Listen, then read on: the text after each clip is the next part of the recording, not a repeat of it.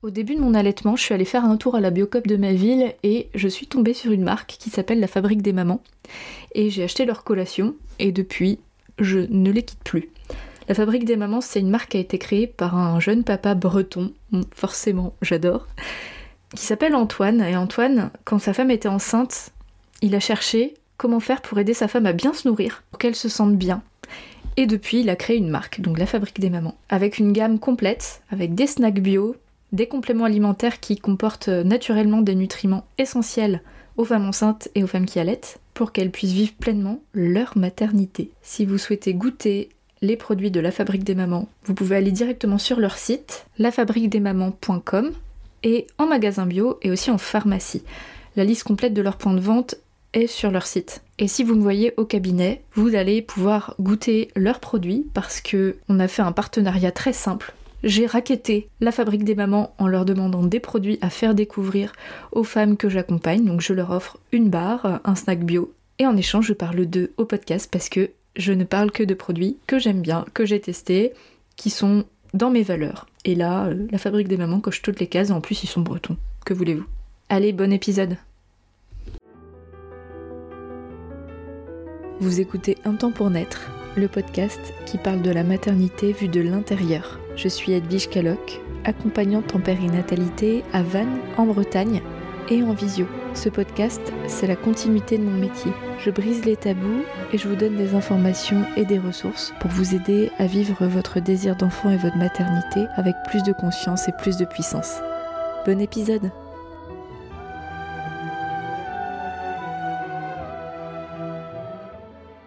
Bonjour à toutes et bonjour à tous. Aujourd'hui, on va parler de l'infertilité, des causes de l'infertilité. Et croyez-moi, c'est un sujet très complexe, alors je vais vraiment tenter d'être la plus claire possible. J'espère que je ne vais pas m'égarer. Je ferai tout pour que vous ayez une bonne compréhension de ce que j'ai à vous transmettre. Donc si vous m'écoutez, c'est potentiellement que vous êtes concerné par l'infertilité. Qu'est-ce que c'est que l'infertilité? C'est quand on essaye d'avoir un enfant et que ça ne fonctionne pas à partir d'un an. En tout cas, c'est ce que la médecine met comme couperet, entre guillemets. Mais si ça fait moins longtemps que vous m'écoutez, vous pouvez bien entendu prendre des choses à l'intérieur de tout ça. Parce que il se passe pas un switch à un an, euh, il n'y a pas une date qui se passe en tout cas dans le corps qui fait que pouf, on devient fertile. Déjà la fertilité, je vous renvoie à l'épisode 71 du podcast où je distingue l'infertilité et la stérilité qui est une impossibilité de procréer. Non, l'infertilité, c'est quand notre potentiel de reproduction va être altéré d'une façon ou d'une autre. Et donc c'est sur ces façons dont notre corps va être impacté par euh, plein de causes en fait sur ce processus de procréation qu'aujourd'hui je mets le zoom. Pour quelle raison le corps d'un être humain peut empêcher cette personne de se reproduire? Il y a plein de raisons possibles. Les raisons les plus évidentes et plus faciles à éclairer vont être les raisons mécaniques. Par exemple, des trompes bouchées. Donc les trompes de Fallope, c'est le passage entre les ovaires, d'où sortent les petits œufs des femmes, les ovocytes, pour aller jusque dans l'utérus où l'embryon fécondé va s'implanter. Et la fécondation se passe dans ces trompes qui sont des tout petits canaux avec plein de petits cils pour faire euh, glisser doucement l'embryon et le faire descendre jusqu'à l'utérus. Ce petit chemin, si il est bouché, on comprend que ça va être difficile de faire descendre l'embryon. Donc quand je dis que c'est facile à voir, c'est pas si facile que ça parce que pour le voir, il faut passer des examens. Mais ces examens vont facilement mettre en lumière s'ils sont bien faits, mais c'est tout ce que on demande au corps médical, ça va permettre de vérifier en fait le passage avec un super examen très agréable qui s'appelle l'hystérosalpingographie et je le dis avec beaucoup d'ironie parce que c'est un examen qui, euh, est loin d'être agréable pour les femmes, pour la majorité des femmes. Cela dit, il permet avec un produit de contraste de vérifier en fait le passage euh, de ces petits canaux. Quand je dis petits, c'est à la, taille hein, des, canaux, mais ils sont hyper importants, évidemment. Si les trompes sont bouchées, pas possible. Donc il faut les déboucher pour pouvoir faciliter le chemin. Et si c'est pas possible, ça passe par une, fécondation in vitro où on va permettent la rencontre des gamètes en laboratoire et l'implantation des embryons directement dans l'utérus avec euh, l'aide de la médecine. Sur le côté mécanique, je peux citer également des sous-vêtements qui vont être trop serrés, avec des matières euh, qui vont faire augmenter la température des bourses chez les hommes, ou alors euh, des pantalons trop serrés, et donc qui vont ramener les, les, bourses à une température au-delà de 35 degrés, et au-dessus de 35 degrés, les spermatozoïdes meurent. Voilà, donc c'est élémentaire. C'est pas toujours simple de s'en rendre compte, donc autant en parler. Donc ça, c'est vraiment ce qu'on peut appeler de la mécanique locale, c'est-à-dire que c'est sur place quoi qu'il y a un problème. je, schématise, hein, j'emploie des mots assez euh, vulgarisants, mais c'est vraiment pour être très clair dans la compréhension de ce que j'ai à transmettre, parce qu'après ça se complique un petit peu. J'ai pas cité tous les exemples possibles, mais quand on comprend cette euh, logique de mécanique, ça permet d'avoir une catégorie de causes liées à l'infertilité. Ensuite, les causes elles vont être essentiellement chimiques. En fait, il y a des tas de causes qui vont générer une cause chimique. La chimie, c'est la perturbation de l'équilibre hormonal du corps. Et c'est clairement les hormones qui vont permettre la bonne orchestration du processus de reproduction. Chez l'homme, ça va être la production des spermatozoïdes en quantité suffisante et avec tout ce qu'il faut là où il faut, des spermatozoïdes bien formés et assez vigoureux. Donc ça fait plusieurs choses, plusieurs cases à cocher. Chez la femme, ça va être avoir une quantité d'ovocytes suffisante, en faire maturer un plus que les autres chaque mois, le faire se libérer, le faire s'acheminer à travers la trompe jusqu'à jusqu'à l'utérus. Et ensuite, une fois l'embryon fécondé, donc pour qu'il soit fécondé, il faut accepter un des spermatozoïdes qu'il va rencontrer. Et oui, ça rentre en ligne de compte. Et donc une fois que la division cellulaire commence à se faire, c'est d'autoriser l'embryon à venir s'implanter dans la muqueuse utérine. Et pour ça, il faut un équilibre hormonal plutôt parfait pour pouvoir laisser l'utérus faire ce job-là de créer un environnement sécure, propice, accueillant pour cet embryon et le laisser s'implanter dans sa muqueuse et donc s'imbriquer entre bah, le corps de la femme et l'entité embryonnaire. Toute cette chimie-là, elle va être influencée par plein d'éléments. Je précise que tout ce que je vais citer n'est pas binaire. Il y a des causes qui vont susciter de l'infertilité comme elles peuvent ne pas la susciter. Bien évidemment, on n'entendrait jamais parler de grossesse non désirée, d'accident, entre guillemets, voire de grossesse sous viol, si tout ça était binaire. En fait, il va y avoir des éléments perturbateurs, que ce soit extérieurs ou intérieurs à soi, qui peuvent susciter une infertilité. Ce n'est pas systématique, bien évidemment. Donc moi, je vous en parle. Ça peut être des pistes à explorer, mais c'est pas pour autant que c'est à cause de ça que ça ne marche pas ou que le cycle d'après ça peut pas marcher. Donc la première chose que j'ai à partager qui va influencer la chimie du corps, ça va être des causes environnementales. Notamment les perturbateurs endocriniens qu'on va trouver beaucoup dans les produits cosmétiques, les produits ménagers, la pollution qui va venir euh, entraver notre euh, équilibre hormonal, notre alimentation, notamment si elle est trop acide, trop grasse, trop sucrée. Et quand je dis acide, c'est pas euh, l'acidité dans la bouche, hein, c'est l'acidité au niveau du pH. Par exemple, si on mange trop de viande, trop de produits laitiers, si on boit de l'alcool, ça va venir et euh, déranger l'équilibre acido-basique de notre corps à cause de l'alimentation. Et plus on va avoir un terrain acide, plus il va être inflammatoire et moins il va être propice à l'équilibre hormonal et donc reproducteur. Les pesticides vont aussi influencer notre équilibre hormonal, on peut citer également le manque ou l'excès d'activité physique. C'est prouvé aujourd'hui que plus de 5 heures d'activité physique intense par semaine peut entraver la fertilité. Donc ça c'est de l'environnement entre guillemets extérieur, même si notre choix alimentaire peut être aussi influencé par notre état émotionnel, donc là vous voyez que les choses se complexifient. Même si l'alimentation c'est quelque chose qui vient de l'extérieur, si par exemple j'ai tendance à me ruer sur les gâteaux et avoir une petite tendance boulimique ou une grosse tendance boulimique, c'est mon émotionnel qui est la cause de tout ça. même si l'alimentation est extérieure. Donc vraiment, il faut voir large et global pour pouvoir comprendre tout ça. On peut aussi citer des maladies qui vont générer potentiellement une infertilité, que ce soit des maladies héréditaires ou des maladies qui appartiennent à la personne. Donc, je peux citer par exemple l'endométriose, qui peut être une cause d'infertilité. Et des tas d'autres maladies que je ne peux pas citer aujourd'hui. Si vous êtes concerné par une maladie congénitale ou totalement personnelle, n'hésitez pas à vous renseigner sur la maladie en question pour savoir si elle peut avoir une influence sur votre fertilité. Mais encore une fois, quand on parle d'infertilité, ce n'est pas une fatalité. Donc, c'est pas parce que vous avez une maladie, si personne n'a prouvé que vous étiez stérile, ça veut pas dire du coup que vous ne pouvez pas vous reproduire. Mais c'est important de prendre en compte ce malus entre guillemets pour pouvoir agir en conséquence et avoir conscience que vous pouvez avoir euh, des chances moindres qu'une personne qui n'est pas concernée par cette maladie de faire un enfant euh, à chaque cycle, mais ça veut pas dire que c'est irrémédiable, et du coup il y a des solutions qu'on peut mettre en place, en tout cas des, des dispositions pour favoriser les chances. Et c'est ça, je trouve que c'est hyper intéressant de pouvoir euh, en avoir conscience.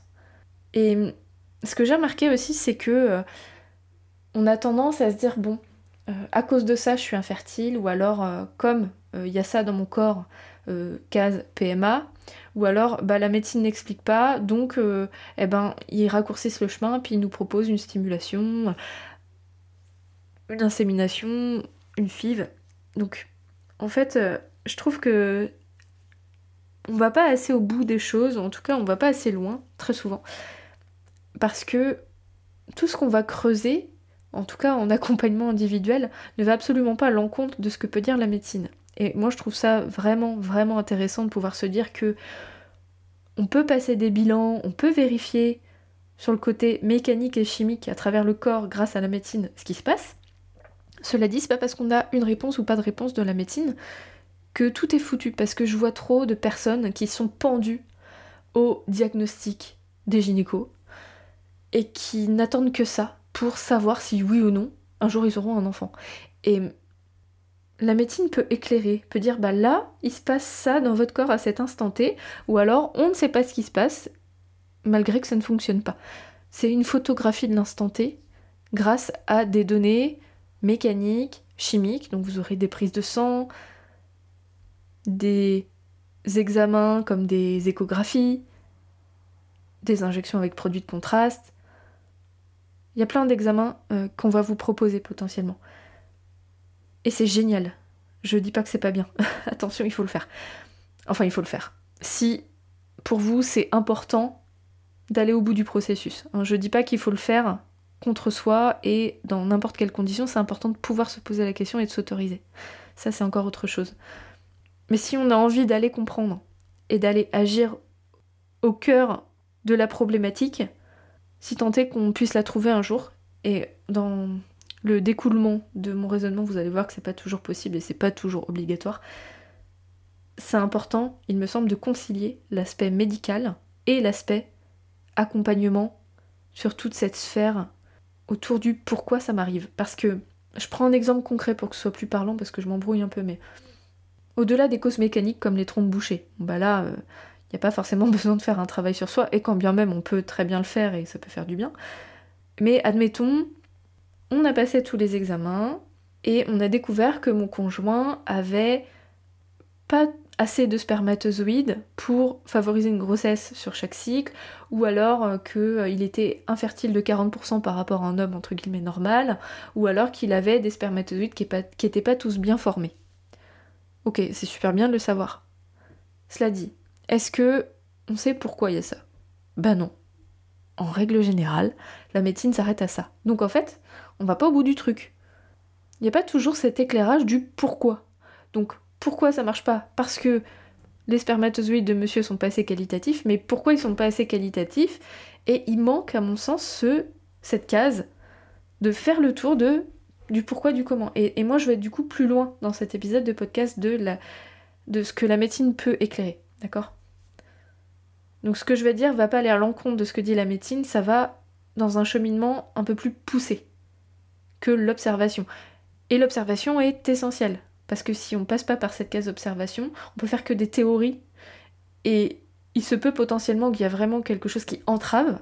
Je reprends encore mon exemple de la trompe bouchée, mais si c'est ça, enfin des trompes plutôt, parce que s'il y en a qu'une, euh, c'est une chance sur deux de moins. si les deux trompes sont bouchées, on aura beau faire tout le cheminement que là je vais continuer à découler, ben c'est bien, mais ça sert à rien, parce qu'in fine, euh, vous pouvez pas atteindre votre but qui est de concevoir un bébé. Donc, vraiment, c'est hyper essentiel de ne pas déprécier la médecine et de ne pas non plus l'évangéliser comme le Messie qui apporte la réponse à tout et la solution à tout. Alors du coup maintenant je vais vous parler de l'aspect qui me concerne plus moi en tant qu'accompagnante, qui est la sphère psycho, émo, inconscient, transgénérationnel et relationnel. Ouh là là là là là, j'ai inventé un mot euh, totalement imprononçable. Comment expliquer tout ça pour généraliser? Notre structure neuropsychologique influence notre capacité à concevoir.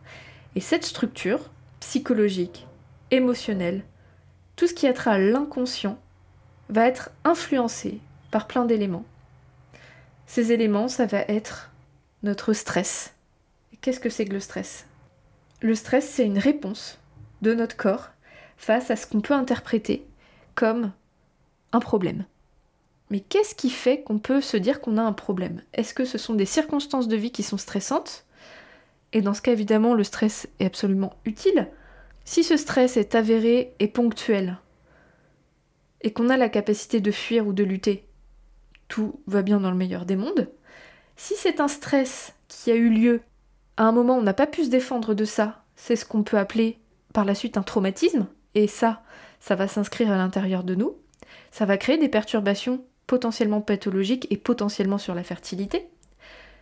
Des circonstances de vie, même actuelles, qui vont générer un stress et la réponse qu'on va apporter ne peut être ni la fuite ni la lutte envers cette menace, ça aussi, ça peut créer des perturbations pathologiques qui peuvent entraver la fertilité.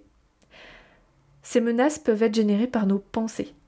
Si on a une structure psychologique qui fait qu'on génère des pensées qui vont nous stresser, on aura plus de stress que quelqu'un qui a une structure de pensée qui n'est pas aussi euh, toxique pour ce système corporel qui va euh, générer des hormones liées au stress. Or, le stress et la fertilité sont gérés par les mêmes zones du cerveau. C'est l'axe hypothalamo-hypophysaire. Donc on comprend bien que tout ce qui est autour du stress va avoir une influence sur potentiellement notre fertilité. Le stress va perturber la communication entre le cerveau et les ovaires chez les femmes et les testicules chez l'homme.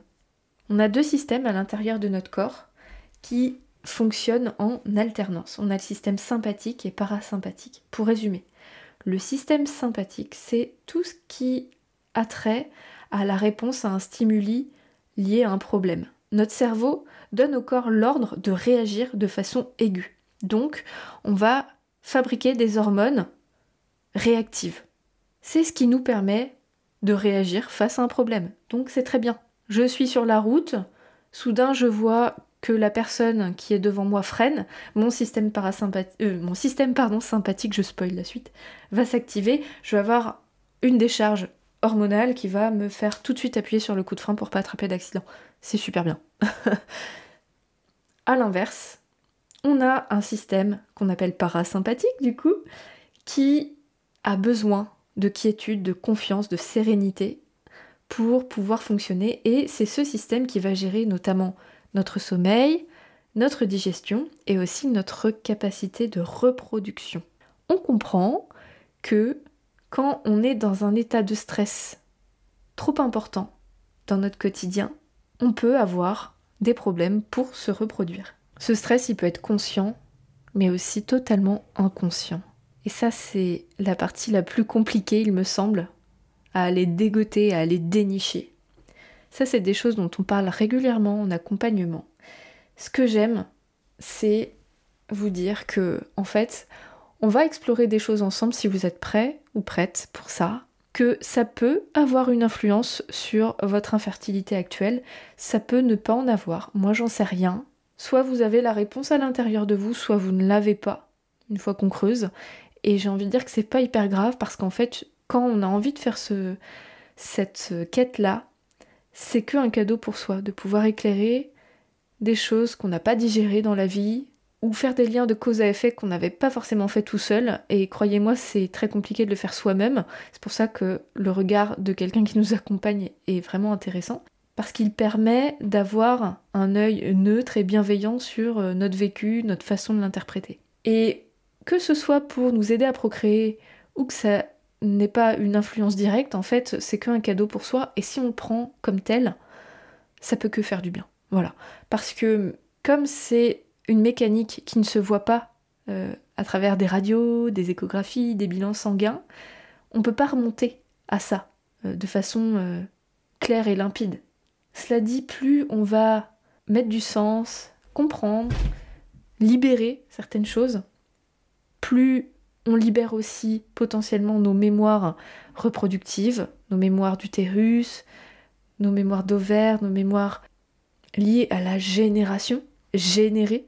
Et si c'est pas sur l'infertilité, ça pourrait aussi nous aider sur l'après. Le jour où, où, tout ce que je souhaite pour vous, vous deviendrez parents, le fait d'avoir éclairé des zones qui sont liées à devenir parent, à mon histoire, à l'histoire de la famille, plus vous ferez ça et plus moins vous en aurez à faire après. Donc, c'est que un cadeau. Si on attend de l'exploration de cette partie inconsciente que ça règle tous les problèmes et que ce soit aussi binaire que on débouche une trompe et donc du coup euh, le cycle d'après je j'ai deux fois plus de chances de tomber enceinte, on se trompe. Et l'essentiel ça vient de vous.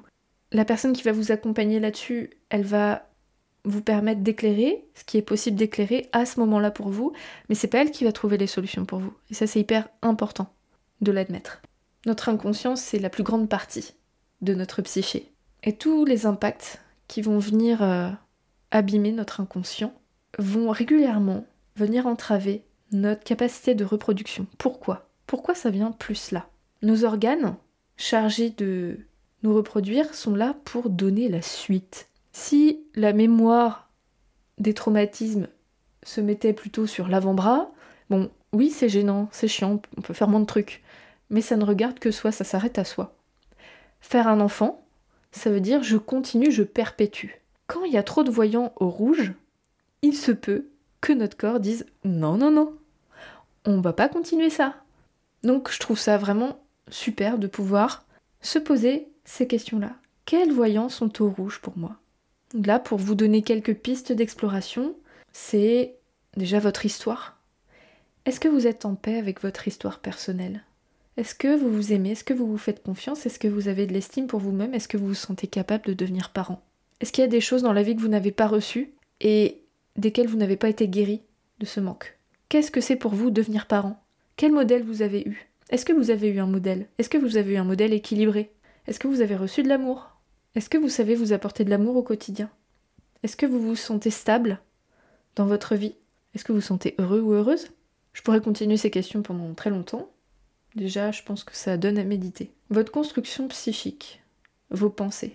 Comment sont vos pensées? Est-ce que elles sont stressantes? Est-ce que vous les trouvez plutôt 50-50, à la fois sereines et stressantes? Est-ce que vous avez la facilité à les lire, vos pensées, à les conscientiser Ou est-ce qu'elles défilent et vous les oubliez. Est-ce que c'est des ressentis que vous avez dans votre corps mais vous savez pas trop ce qui se passe dans votre tête? Est-ce que vous comprenez vos pensées ou alors vous vous dites mais pourquoi je pense ça? Est-ce que vos pensées sont alignées avec les choix que vous faites?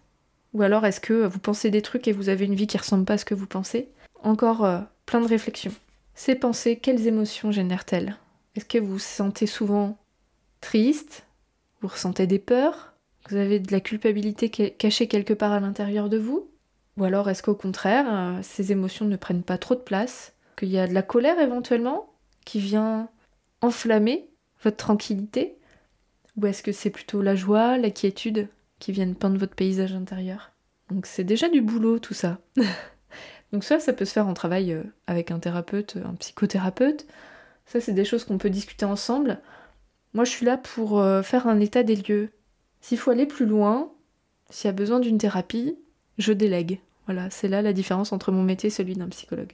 Dans ces questionnements qu'on peut se poser, c'est aussi euh, notre héritage, l'histoire de notre famille, l'impact de la mémoire familiale se retrouve aussi sur nos cellules, sur notre ADN. C'est ce qu'on appelle l'épigénétique. La génétique, c'est euh, mes deux parents ont les yeux marrons, j'ai les yeux marrons, ça on comprend bien depuis longtemps. L'épigénétique, c'est le fait que le vécu de nos ancêtres et notre propre vécu vont avoir une influence sur l'expression de nos gènes ou la non-expression de certains gènes. En description de l'épisode, je vais vous citer une ressource hyper intéressante si le sujet vous intéresse. Donc si on remonte à votre histoire familiale, est-ce que vous connaissez déjà vos parents, vos grands-parents, vos oncles, vos tantes? Comment ça va dans la famille? Et plus largement, est-ce que vous pouvez faire un état des lieux de, des événements? Donc euh, quand on pense aux, événements qui vont bien, bah, c'est chouette de pouvoir les citer parce que ça, veut dire qu'il n'y a pas eu que du négatif, mais bien souvent, si on parle de problèmes d'infertilité, on va plutôt se pencher sur euh, les événements problématiques, les relations problématiques également. Donc est-ce que il y a eu des violences, il y a eu des personnes qui ont été malheureuses, il y a eu des accidents, des mariages forcés? La guerre a-t-elle impacté vos ancêtres? Et si on s'en rapporte plutôt au côté euh, maternité, paternité, y a-t-il eu des problématiques autour des accouchements, des fausses couches, des avortements, des décès d'enfants, des décès maternels, des abandons, des enfants illégitimes? Et si je vous cite tout ça, c'est qu'on en trouve dans à peu près toutes les familles donc si vous voulez faire ce job en autonomie, prenez une grande feuille, plein de crayons, mettez tout ce qui vous vient. Déjà. S'il y a aussi des non-dits, si vous sentez qu'il y a des choses qui n'ont pas été dites, notez-le. Même si bien sûr vous pouvez pas savoir ce que c'est, mais si vous sentez une zone d'ombre, notez-la parce qu'une zone d'ombre, à elle seule, peut générer des pathologies chez nous, parce que cette zone d'ombre va créer, va, en fait, ça, vient de, potentiellement quelque chose qu'on peut considérer comme traumatique, mais qui ne peut pas être digéré. Donc difficile de passer à autre chose quand on sait qu'il y a quelque chose qui n'est pas dit et qui est problématique. On peut se faire des tas de films, que ce soit consciemment ou inconsciemment, notre corps peut dire bah non, là il y a eu quelque chose qui a été tellement grave qu'on en a pu parler, trop tabou, stop, j'arrête. Ça c'est aussi un travail qui peut se faire en accompagnement. Personnellement, je suis assez spécialisée sur les mémoires pré-postnatal, c'est-à-dire tout ce que on va vivre avant, pendant et après euh, notre vie gestationnelle, parce qu'en fait, quand on est sur cette période de vie, on n'est pas encore conscient qu'on est une personne à part entière. Donc tout ce que notre mère va vivre, mais aussi les personnes autour, vivent dans ses pensées, dans ses émotions, dans ses circonstances, et aussi dans ses croyances, va avoir un impact sur qui on est, et potentiellement sur notre fertilité. Donc si ça, ça vous intéresse, bien évidemment, on peut le creuser ensemble. Même si vous êtes loin du Morbihan, je le fais en visio et ça se fait tout à fait bien. Et enfin, une autre cause que j'ai observée, pour le coup je l'ai pas vraiment apprise, mais je l'ai plutôt apprise sur le terrain, ça va être une cause relationnelle, notamment avec la, euh, en lien avec la relation qu'on va avoir avec la personne avec qui on essaye de faire cet enfant. Est-ce que c'est ok à 100% pour moi de faire un bébé avec cette personne-là? Et je vais vous donner, euh, pour euh, conclure cette partie-là, un exemple d'une femme que j'ai accompagnée qui a vécu de l'infertilité pendant plus de deux ans. C'était, elle était en couple avec un homme avec qui elle avait une relation forte, très passionnelle, qui était vraiment de l'extérieur enviable parce qu'il y avait quelque chose de très fort entre ces deux personnes. Elle était à la fois aussi belle que violente, cette relation. Mais on ne voyait que la partie belle de l'extérieur. De fil en aiguille, l'infertilité a détruit ce couple. Même s'il y avait toujours de l'amour, après, qu'est-ce que c'est que l'amour? Ça, c'est encore un autre sujet, mais en tout cas, c'était considéré comme de l'amour, en tout cas un profond attachement entre ces deux personnes. Mais euh, l'infertilité a mis à mal leur relation. Et au final, cette femme a rencontré un autre homme, après, qui n'avait pas du tout un tempérament passionnel, mais qui était beaucoup plus euh, posé. Et ça a été compliqué pour elle de se projeter avec cet homme au début parce qu'il était tellement posé qu'elle ne connaissait pas elle se demandait comment c'était possible d'être heureuse dans ces circonstances. Et au final, elle s'est sentie tranquillisée dans cette relation-là, sécurisée. Elle est tombée enceinte dès la première relation sexuelle avec cet homme-là. Moi, je peux pas vous dire exactement ce qui s'est passé. Son interprétation à elle, en tout cas au plus profond d'elle-même, quand elle a fait ce chemin d'introspection, elle s'est dit, elle s'est rendue compte que cette relation avec qui elle a essayé d'avoir un enfant pendant plusieurs années ne la sécurisait pas et ça lui apportait quelque chose, mais il y a quelque chose d'autre à l'intérieur d'elle qui freinait parce que euh, elle savait que l'enfant ne serait pas en pleine sécurité affective et émotionnelle avec ce père-là, en tout cas dans, ce couple-là parental. Par contre, avec l'homme, le deuxième homme, son corps a dit oui, enfin, de la sécurité. Et là, ça vient faire écho à des parts d'elle qui n'ont pas été guéries, qui peut-être son cours de guérison grâce à cette rencontre, ou pas, je n'en sais rien. Ça vient faire écho à qu'est-ce que c'est qu'être parent, qu'est-ce que c'est qu'être un enfant, de quoi on a besoin. Et est-ce que cette personne avec qui je projette de faire un enfant peut répondre à ces besoins-là? Et à mes besoins à moi en tant que mère, est-ce que en tant que père, lui, il saura répondre à mes besoins en tant que mère? Est-ce qu'on formera une bonne team parentale? Et ça, ça vient faire écho à qui on a eu comme parent et à ce qu'on se projette, aux croyances qu'on a sur euh, qu'est-ce que c'est que devenir parent aujourd'hui. Voilà le tour d'horizon que j'avais envie de vous partager aujourd'hui sur euh, les causes potentielles de l'infertilité. On comprend bien que c'est beaucoup plus complexe que le fameux c'est dans ta tête. Pars en vacances, tu verras, ça viendra. Non, non. Tout le monde ne réagit pas de la même manière à des événements, à des stress, à des influences extérieures. Chez certaines personnes, ça va, se matérialiser par euh, une infertilité, mais chez d'autres personnes, pas du tout. Donc rien de binaire là-dedans. On dit qu'il faut prendre soin de soi, manger sain, faire du sport, et puis bah, parfois, c'est euh, la semaine où on a décidé de se prendre une vieille cuite, de se laisser complètement aller, que ça fonctionne. Bon, qu'est-ce que ça veut dire? Ça veut dire que n'y a pas de mode d'emploi parfait, que parfois lâcher prise c'est comme ça aussi, et ça marche. Bon, tout ce que je peux affirmer, c'est que l'accompagnement, que je propose et que certainement d'autres personnes proposent, même si j'en connais pas tant que ça finalement, cet accompagnement spécifique vient vous permettre de libérer, décharger sur tout cet aspect psychique, émotionnel, relationnel, de faire le point, parce que il peut y avoir les causes de l'infertilité, puis aussi le processus d'infertilité qui génère du stress, et donc du coup ça s'auto-alimente de façon négative et que la première personne qui vit l'infertilité et qui me dit qu'elle est absolument pas stressée de ça me fasse signe. Donc un accompagnement spécifique, c'est pas déconnant. Et ça permet aussi de venir éclairer, de faire sens. Donc, double bénéfice. J'espère que cet épisode vous instruit, vous donne des pistes potentielles, parce que j'ai bien conscience également que quand on est concerné par l'infertilité, on se sent un peu comme un lion en cage. Parce qu'en fait, tout ce qu'on fait dans la vie, à part ça, en tout cas, la manière dont on est éduqué, nous invite à penser que plus on va bosser, plus on va obtenir. Je veux faire des études, il faut que je bosse pour, euh, pour avoir mes examens, pour avoir un job. Donc il y a une partie chance, mais il y a beaucoup de parties travail. Là, c'est pas du tout ça. On décide pas de tout de façon consciente. Et c'est pas parce qu'on va bosser qu'on va réussir à, faire un enfant. Donc ça vient titiller, voire complètement détraquer notre besoin de contrôle. Et je sais que ça peut être terriblement difficile à vivre. Donc tout ce que j'ai évoqué là, voyez-le comme des pistes d'éclairage. Et c'est du travail d'abord pour soi et qui peut éventuellement venir euh, ouvrir des barrières et des entraves. Je vous souhaite une excellente journée, un excellent avenir. N'hésitez pas à me contacter si vous avez envie, besoin de cet accompagnement spécifique autour de votre désir d'enfant, de ce processus pré-maternité qui est trop passé sous sourdine alors qu'il y a tellement besoin. Je serais ravie de recevoir vos mails, vos messages. Si vous avez simplement envie de réagir à l'épisode, c'est tout pareil. Je vous dis à bientôt. Merci pour votre écoute et votre confiance. Si vous aimez mon podcast, vous pouvez m'aider à le rendre plus visible en me mettant une note et un avis sur votre appli de podcast. Vous pouvez aussi partager auprès de vos proches qui sont concernés. Et si vous souhaitez vous aussi être accompagné sur votre chemin du désir d'enfant et de la maternité, mes séances se font au cabinet à Vannes ou à distance par visio. Envoyez-moi un message privé sur Insta ou un mail à edvige@intempournaître.fr. À bientôt.